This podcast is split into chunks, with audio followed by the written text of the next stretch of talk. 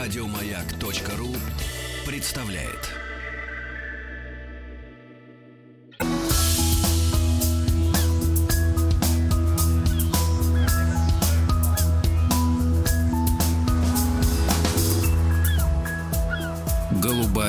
Лента. Друзья мои, э, «Голубая лента» действительно наш э, специальный проект. Дмитрий Алексеевич Гутнов, профессор Московского государственного университета. Здравствуйте, здравствуйте. Включите профессору, пожалуйста, по погромче. Да-да-да. Э, доктор исторических наук. Дмитрий Алексеевич, но поскольку у нас с вами... Вы же подслушивали прошлый наш час, да? Конечно, где немножко мы, слушал, да. Где мы обсуждали, ну, не то чтобы да. новое предложение, а скорее извращенная журналюгами, значит, мысль. Но она все равно в нашем в нашем эфире при, приобрела следующее очертание. Мы разговаривали с аудиторией, э, зачем женщине для семейной жизни требуется высшее образование. А, высшее образование воспринимается как э, благо, однозначное благо, да, да, да. для человека. И поэтому, э, соответственно, вот в семейной жизни оно тоже требуется, хотя ответы были крайне расплывчатые и, соответственно, нечеткие. Вплоть до того, что высшее образование требуется для того, чтобы человеку научился общаться или отличать чет от нечета. Вот, профессор, с вашей точки зрения, смотрите, мы в России переживали же благ, благостные времена, когда женщины... Не э, допускались до высшего образования вообще. Вы просто напомните, напомните, как ситуация развивалась-то. У нас было довольно долго, практически до Первой мировой войны, ситуация, когда женщин не допускали до высшего образования. Только когда началась война и мужчины ушли на фронт, женщин стали пускать в частности в университеты. Но это порождало другие проблемы. Проблема главная заключалась в том, что запретить хотеть быть образованным совершенно невозможно. Поэтому э, масса женщин которые не могли найти образование на родине, работала до вот, Первой мировой войны всего лишь два или три высших учебных заведения, которые ну, типа готовили типа Бестужевских, да, там. Типа Бестужевских или курсы Герье у нас в Москве. Вот. Они все ехали на Запад, и как бы поступать в высшее учебное заведение на Западе. В Швейцарии или в Германии женщины допускались до высшего образования где-то уже там, начиная с э, начала 20 века. Угу. Но это приводило к весьма своеобразным, так сказать, последствиям. Вы понимаете, вот то, что я наблюдал в архиве парижской полиции, значит, Париж был наводнен нашими дамочками, которые как бы приезжали учиться – как бы поступали в Сорбонну и в другие учебные заведения, которые допускали присутствие женщин, но, в общем, не учились, а варились в революционной тусовке, как бы мы сейчас сказали, несистемная позиция – возвращались обратно отъявленными революционерками. И, ну, что вам говорить, вот это все персонажи, вот типа Калантай, значит, там... Который... Которая бросила мужа офицера да, и ну, к матросику ну, вот, пошла. Вот, вот примерно в, это же, в этом же духе. И потом они, потом они сильно повлияли на нашу семейную брачную политику уже советской власти. Потому что благодаря этим женщинам которые составили женс... Э, как-то... Э, женсоветы? Женсоветы, нет, нет, там был специальный отдел в ЦК угу. по, жен... по женскому вопросу.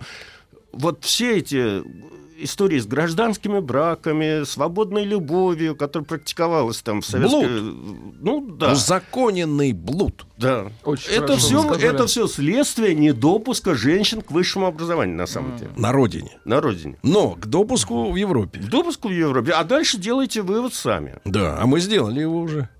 Прекрасно. Очень Тогда хорошо. мы можем Очень. прямой но сейчас, но сейчас, профессор, коронавирус, сейчас не поедут в Европу, правильно? Учиться. Кстати, я знаю, что и у вас послабление, и вас да. сняли с круиза. Да, меня а, тоже сняли с круиза. Что, профессор же к нам под каким соусом пришел? Помочь ему отбреха, отбрыкаться от круиза, куда его тащат да ближние Богу, его, ближние его. А сейчас профессор будет с нами, никуда он очень не поплывет. Хорошо, да. Вот, очень хорошо. А, Дмитрий Алексеевич, а вы напомните нам, пожалуйста, в двух предложениях, на чем мы притормозили с вами остановились на таком шедевре технической кораблестроительной мысли, коим была в 1935-1936 году лайнер, суперлайнер «Нормандия», спроектированный, если вы помните, я рассказывал, э, нашим русским эмигрантом, кораблестроителем да. Николаем Юркевичем. Вот. Который до революции строил военные корабли. Военные корабли, передовые. совершенно верно. Для своего времени этот корабль считался как дворец на воде, Э, обладавший э, супер, так сказать, э, передовыми техническими характеристиками и небывалой роскошью. По тем временам корабль был создан, ну, как бы э, декорирован в стиле арт-деко, и э, на борту были некоторые вещи, которых раньше просто не было. Например, бассейн 25-метровый угу. с подсветкой. О, э, там с подсветкой? 11, Богато. 11 палуб и, соответственно, 11 лифтов угу. пассажирских. Правда, Ильф и Петров сообщают, о чем я сегодня буду рассказывать, что эти лифты постоянно ломались. Угу. Но, тем не менее, значит, впервые там была часть палубы, одной из палуб э, предусмотрена для перевозки автомобилей. Правда, там не было аппарелей, вот как сейчас, когда на корабли въезжают просто автомобили. Их грузили, ну вот буквально как по ленд-лизу, помните, на... Как товар. Как товар грузили. Но, тем не менее, значит, гараж уже был на этом корабле. Один э, э, этот гости, ну, общий гостевой, э, гостевой салон был в высоту на три палубы. То uh-huh. есть просвет был можете себе представить. А кухня, дай бог памяти, значит, плита, на которой готовилась, была размером 17 метров в длину и 2 метра в ширину. Электрическая плита, между прочим. Неплохо. По тем вот. В общем, э, корабль был построен и готов к 1935 году, но к 1935 году еще не была, так сказать, преодолена э, депрессия великая. И поэтому пришлось перенести, э, значит, э, первый рейс на середину или там ближе к лету 1935 года, ну, буквально 5 мая 1935 года. Ждали, когда клиент оклемается. Да, и, и то не смогли полностью заполнить корабль, потому что там полная заполняемость корабля составляла что-то такое в районе 3000 человек. А в первом рейсе удалось набрать, несмотря на то, что в рекламной кампании этого корабля принимала участие даже супруга президента. Значит, э, набрали всего 1013 пассажиров, которых обслуживало 1300 человек экипажа. Я имею в виду не просто матросы там были, а стюарты, там, вплоть до того, что вы будете смеяться. На этом корабле были предусмотрены вольеры для домашних животных, Ох. специальная палуба для выгула этих домашних животных и ванны для их, так сказать, купания. Омовений. Омовений. Профессор, да а класс. вот поскольку мы с вами не первый день знакомы, спрошу откровенно, а был ли там, как говорится, ночной клуб? Женщинами. Э, там был театр. Варьетеш, я бы назвал это, говоря по-русски. это называется варьете. Да, потому что, значит, на, там, был, те, там была театральная, значит, э, как бы зал на 400 человек мест. Ну и, как вы догадываетесь, в общем, особых опер, кроме как первого отправления корабля, когда, по-моему, э, трупа Гранд-Опера, вообще это событие было первое, так сказать, отправление этого корабля в первый рейс, и поэтому вся группа Гранд-Опера э, на специальном поезде ездила, чтобы перед отъездом в этом театре дать э, спектакль. Перед вот, отплытием, да? Да, после этого там было в основном барьете. И То есть женщины вот с ногами? Ну, как бы да. да. Хорошо. Вот. Всю ночь, Сергей, да. Всю ночь хорошо. Вот. Эм, ну и забегая вперед, э, могу сказать, что корабль как бы, в общем, оправдал ожидания своих владельцев и развил по тем временам гигантскую скорость, э, опередил ближайшего конкурента по тем временам корабль «Рекс» там чуть ли не на 13 часов, а, и хотя никто, владельцы не объявляли, конечно, о том, что они идут на рекорд. Такая была ложная скромность, хотя когда корабль выходил из Гавра, то, в общем, все как бы прекрасно знали, что корабль идет на рекорд. А, так вот, а, когда эта скорость искомая более 30 узлов а, суточная была достигнута, то э, на корабле, помимо, естественно, раскупоренного шампанского, были открыты специальные коробки, в которых были, хранились э, изготовленные медали, значит, всем участникам этого перехода о том, что Нормандия, значит, как бы самый быстрый пароход э, в мире. Вот. И это было две тысячи этих медалей, которые были розданы пассажирам. Вот. Кроме того, по сути дела, впервые, ну, мне нужно сказать пару слов о том, как встречали э, Нормандию. Когда Нормандия на всех парах дошла до Нью-Йорка, подняв уже голубую ленту, э, приготовленную тоже заранее, то в Нью-Йорке была очень торжественная встреча корабля, которую э, там выстроились пожарные катера, и как бы Нормандия проходила через э, фонтаны салюта водяного, значит, вот, это, вот этих вот э, катеров. А сверху баражировал самолет, что являлось по тем временам символом технического прогресса, где были установлены динамики, и из этих динамиков лилась Марсельеза. Марсельеза. Да. И вот под эти звуки, значит, Нормандия как бы входила в порт Нью-Йорка. Честно говоря, я не знаю, как там был решен вопрос с разворотом этого корабля. Потому что, в общем, такая махина э, требовала ну, Ну да, да. Место. места. Вот. Но, тем не менее, это был не... э, Там был один пирс, это пирс номер 88, по-моему, до сих пор существующий, куда обычно штурма... э, швартовалась эта Нормандия, вплоть до последнего своего выхода в море. э, Это было... она последний раз не вышла. Три- У нее рейс должен был быть 31 августа 1939 года. Аккуратно на следующий Ну, день началась война, ее просто задержали. Потому что, в общем, как э, утверждают политики, ничего, так сказать, э, случайного в политике не бывает. Это для нас с вами, обывателей, все случайно, а в общем, как бы. Вот. По плану. Э, Теперь, чем мне интересно, чем, чем я хотел бы развлечь слушателей наших, дело в том, что Нормандия, в отличие от пре- прежних кораблей, о которых я рассказывал, она описана в советской литературе. Дело в том, что Нормандия сделала до ремонта 10 выходов в море. То есть туда-сюда, через Атлантику. И она была, естественно, очень популярным судном. Э, Сразу же обнаружились, э, в общем, э, как бы проблемы этого корабля.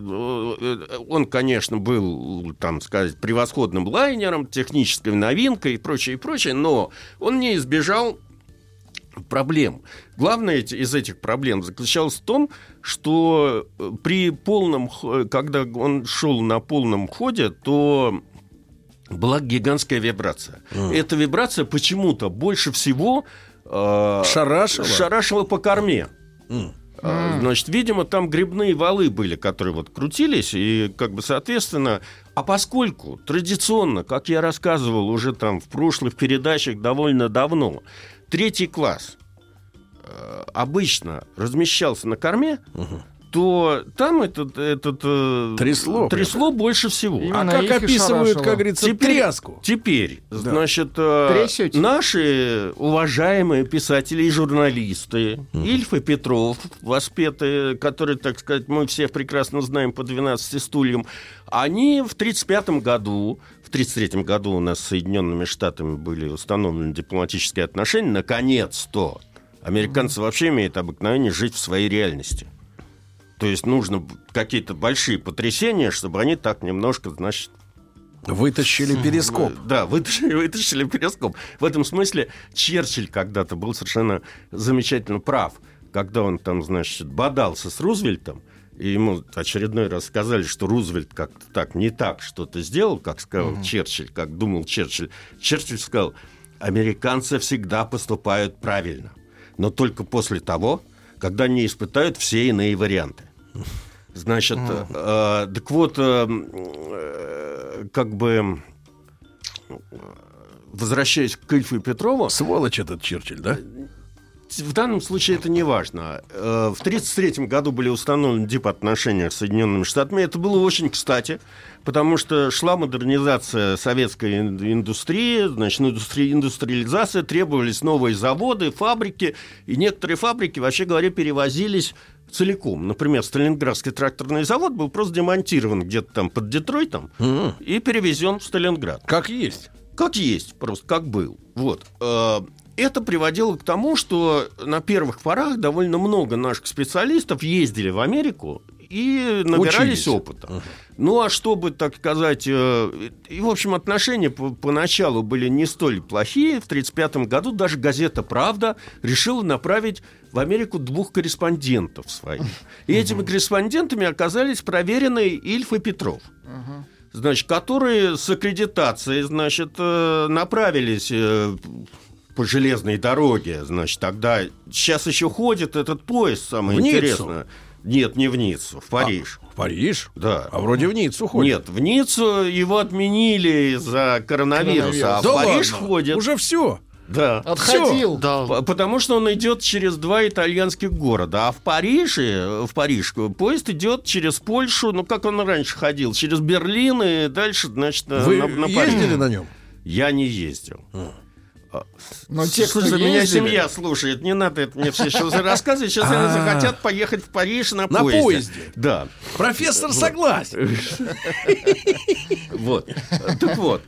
А, И Ильф и Петров направились на поезде до. Парижа. Это было в мае 1935 года. Потом они э, пересели на поезд в Гавр. И, э, по сути дела, значит, они были пассажирами чуть ли не последнего или предпоследнего рейса этого, этой Нормандии, которая после этого шла в док на переоборудование вот этого вот грибного вала. И я тут хотел бы вам прочесть э, их э, по этому поводу реминсценция. Да. Целая глава, значит, была посвящена именно тому, как они приехали. Значит, э, на, на- э, ну, э, Понимаю. нет, э, вот что, естественно, советские граждане не могли ехать первым классом. Конечно. Поэтому Только поместили аккурат, может аккурат на корме и Да. аккурат э, в третьем классе. Значит, э, вот что они пишут. Значит, э, Минуточку. пока поезд... Красные трубы. Красные? Трубы красные? Или Да. подкрасили. Ну, не знаю.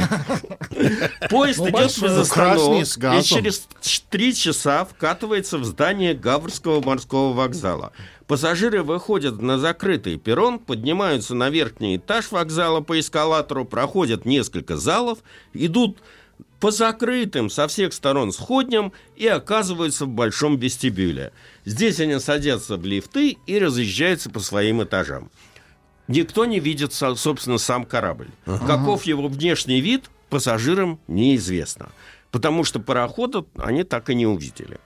А, лифт, Потом увидят. лифт, На правда, фотографиях да, лифт, если судить по описанию, которое приводится у Ильфа и Петрова, оказался сломан, поэтому советские писатели э, в свою каюту шли Пешком. пешком, э, давая разные реминсценции, что им было очень приятно, пробковые, так сказать, эти э, настилы на полу, значит, которые не давали скользить обуви и прочее, и прочее.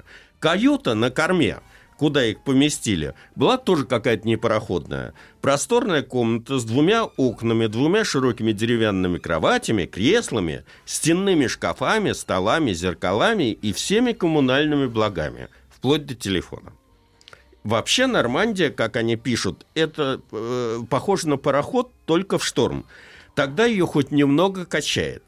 А в тихую погоду это колоссальная гостиница с роскошным видом на море, которая внезапно сорвалась с набережной э, модного курорта и со скоростью 30 миль в час поплыла в Америку. Вот это было первое ощущение после того, как они покинули Гавр. Через несколько часов они стояли еще на рейде Саундгемптона, там набирали пассажиров, и только после этого Нормандия, так сказать, э, взяла курс на э, Америку и, в общем, набрала э, полный ход. Как раз вечерело, и вот то, что происходило А вечером... вот то, что вечером, это уж это из- после новостей, друзья мои. Дмитрий Алексеевич Гутнов с нами, профессор Московского государственного университета. Если не успеваете в прямом эфире, на сайте радиомаяк.ру в любое удобное для вас время.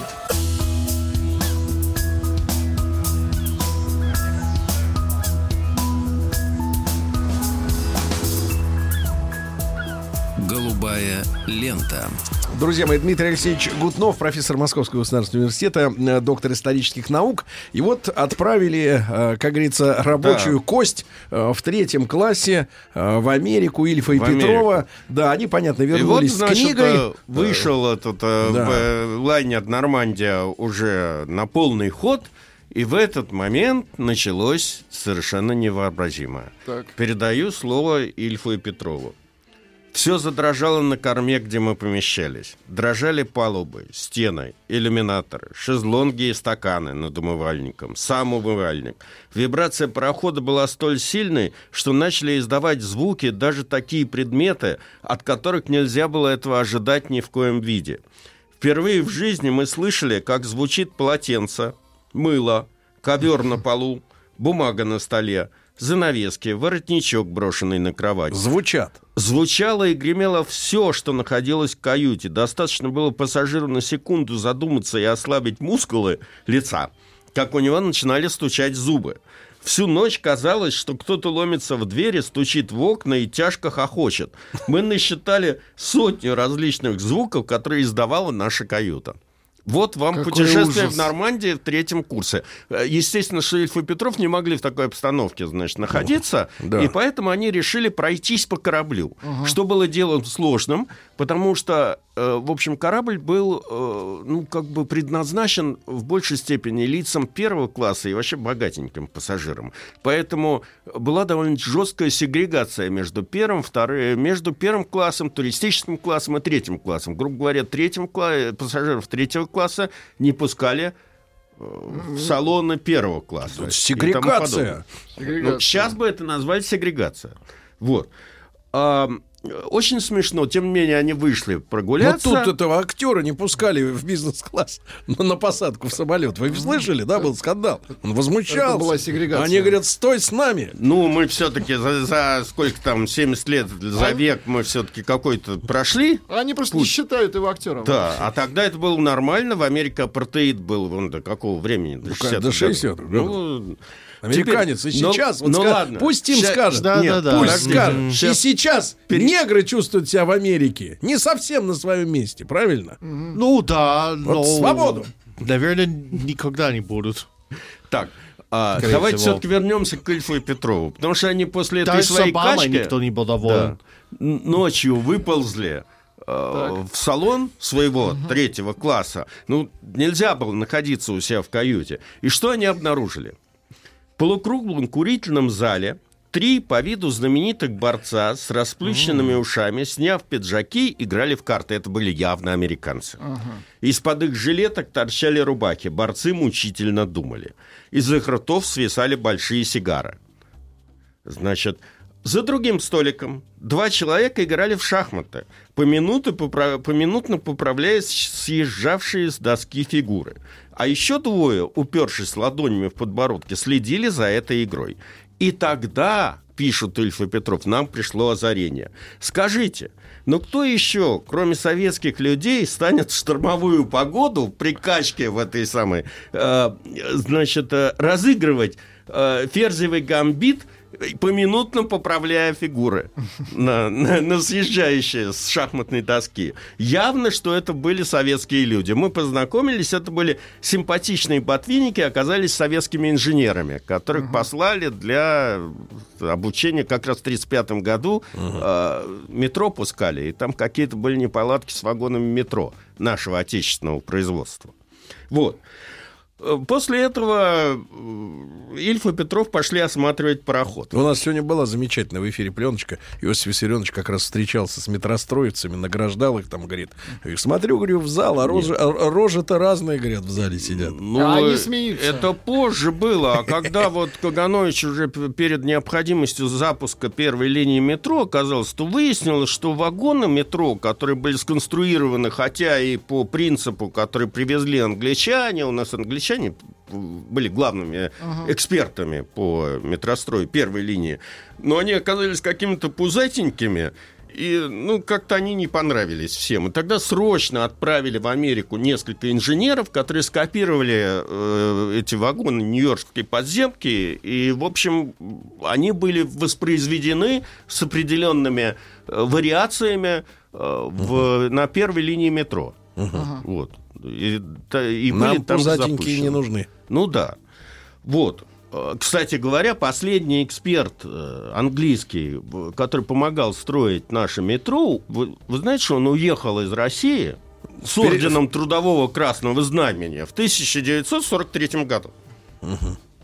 Значит, то есть шла война вовсю, Да. метро продолжало строиться, несмотря на то, что как бы немцы были под Москвой. Да. Семеновская, там электрозаводская все равно строились. И, и англичане еще помогали там, значит, этому строительству. Вот.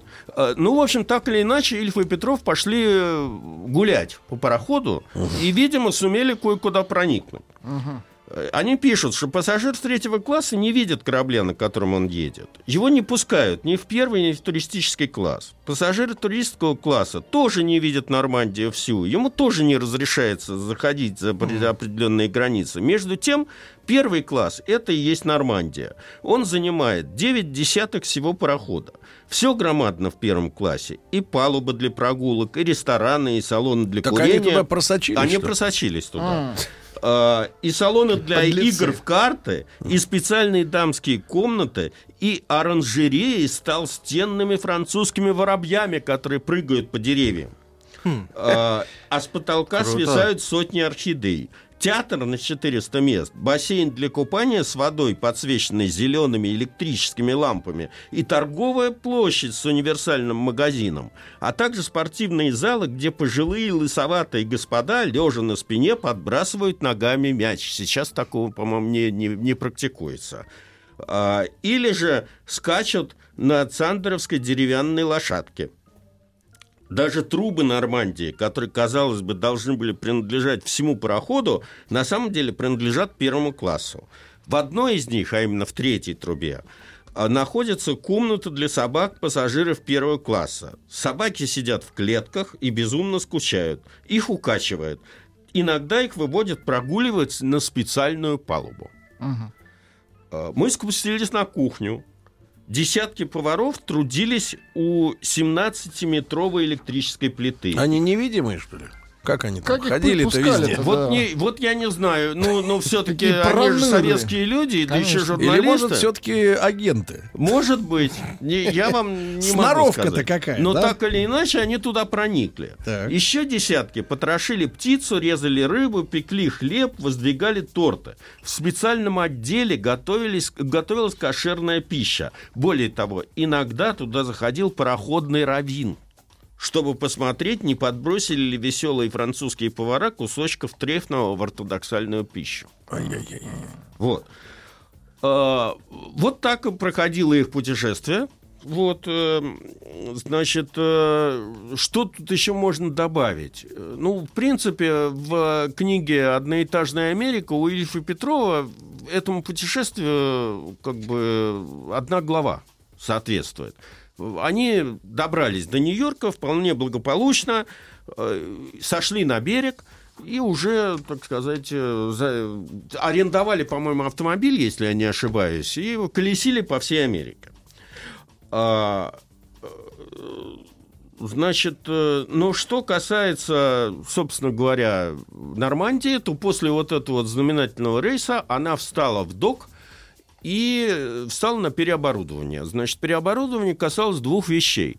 Первое, они заменяли вот эти вот винты э, с трехлопастных на четырехлопастные, как для уменьшения вибрации. Но главное было не это. Дело в том, что англичане, которым бросили вызов сразу большое количество конкурентов. Мы с вами обсуждали и немцы, и итальянцы, и французы. Э, Они задались целью построить еще более суперсовременный корабль, который являлся техни- вершиной технического прогресса. И вот этот вот Кунард Лайн даже, значит, разрабатывал проект этого корабля в огромном, так сказать, секрете.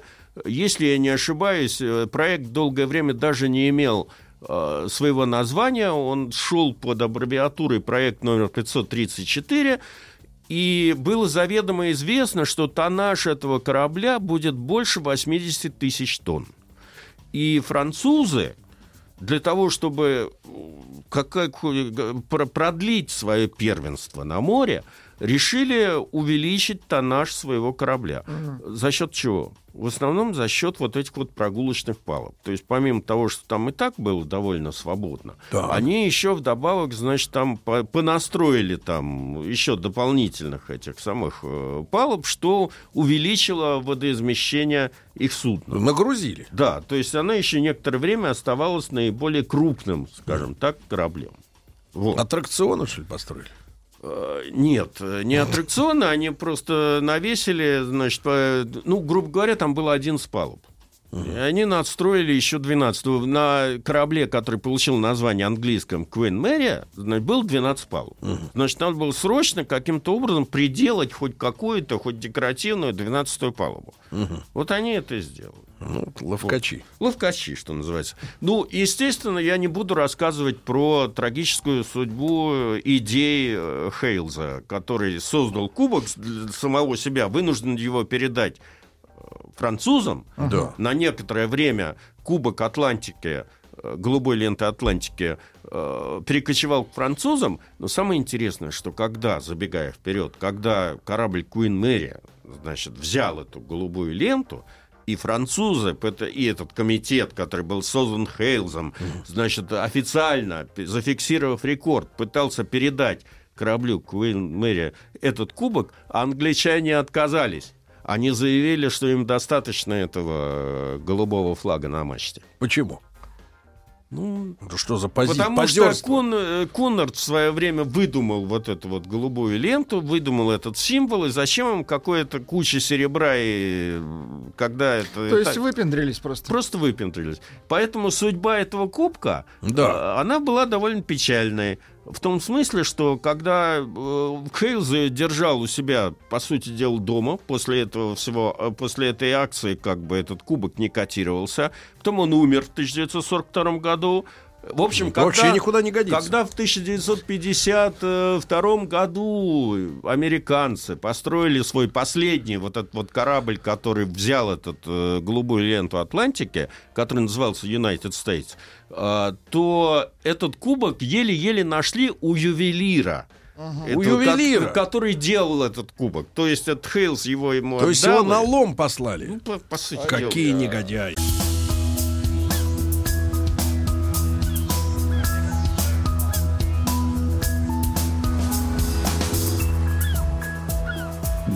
Голубая лента.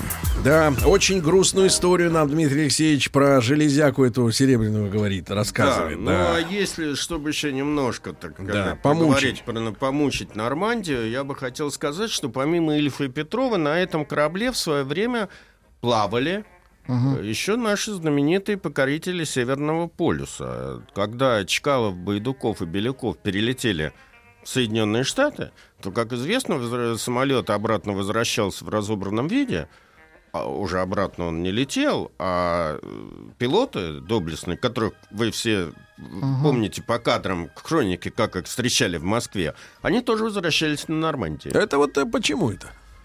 Ну, я не знаю, потому что, значит, у них не было задачи ставить двойной рекорд в обратном направлении через Северный полюс. Но Ведь- дешевле. Наверное. Вот. Но, э, в общем, они, видимо, как люди военные, своих записок э, о том, как они плавали на Нормандии, не оставили. Но Ну, пос- они уставшие были. Да, они были уставшие и тому подобное.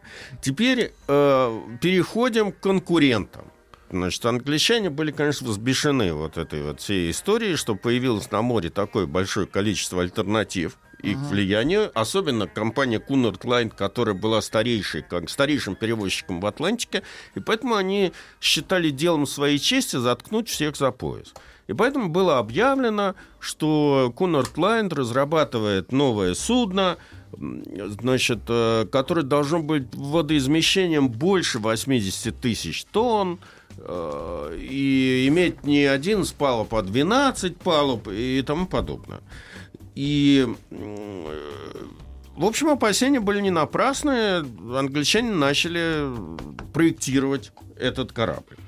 Но э, у Cunard Line, несмотря на все, весь их авторитет, возможности, лоббистские связи в английском парламенте и тому подобное, в общем, не было денег. То есть, ну, это стандартная проблема большого бизнеса. Сейчас, как бы, все, в общем, как бы, для, надо брать кредиты для того, чтобы строить э, большие проекты делать. Так. Тогда это, эта система только складывалась, как бы. И таких больших, Ну, где же они деньги-то таких брали? банков, которые могли бы дать там вот эти вот деньги на строительство больших кораблей, у них не было. То есть единственным кредитором могло выступать только английское правительство. Ну и поэтому задача кун- этих администраторов Кунард Лайн заключалась в том, чтобы убедить э, английское правительство, что создание их э, частных этих самых лайнеров, э, на которых они собираются зарабатывать большие деньги, Так. является не только делом их э, кошелька и кармана, но и делом престижа всей Британской империи. Профессор, но вы сейчас открываете нам глаза. Это же получается, капитализм уже несколько сотен лет, а, А вы- он все еще не может финансировать ничего. Нет, ну мы сейчас с вами говорим все-таки о времени, который был 50, там, 70 лет назад. Да. Ну, и, ну и проект большой. всё-таки. Да, ну, сейчас а вы не оправдываете. Я вопрос ставлю перед профессором. Ну Можно да, сказать, да. на лопатки его кладу, а ты Так тут вот, так помогаешь вот. подняться. А, но Дяденьки. в отличие от французов, которые просто профинансировали напрямую строительство Нормандии. Да. То есть они просто выложили там, по-моему, эта Нормандия стоила 59 миллионов э, Да. долларов. Из То них, англичане, то англичане пошли опосредованным путем. Значит, они решили... профессор, а давайте мы, как пошли англичане, уже тогда на следующей недельке э, поговорим, хорошо? Нет. У нас такие обстоятельства, Дмитрий Алексеевич, что, ну, что вы вынуждены извините. подчиниться. Да, Ладно. Дмитрий Алексеевич Гутнов, наш любимец. Все. До свидания. Еще больше подкастов на радиомаяк.ру.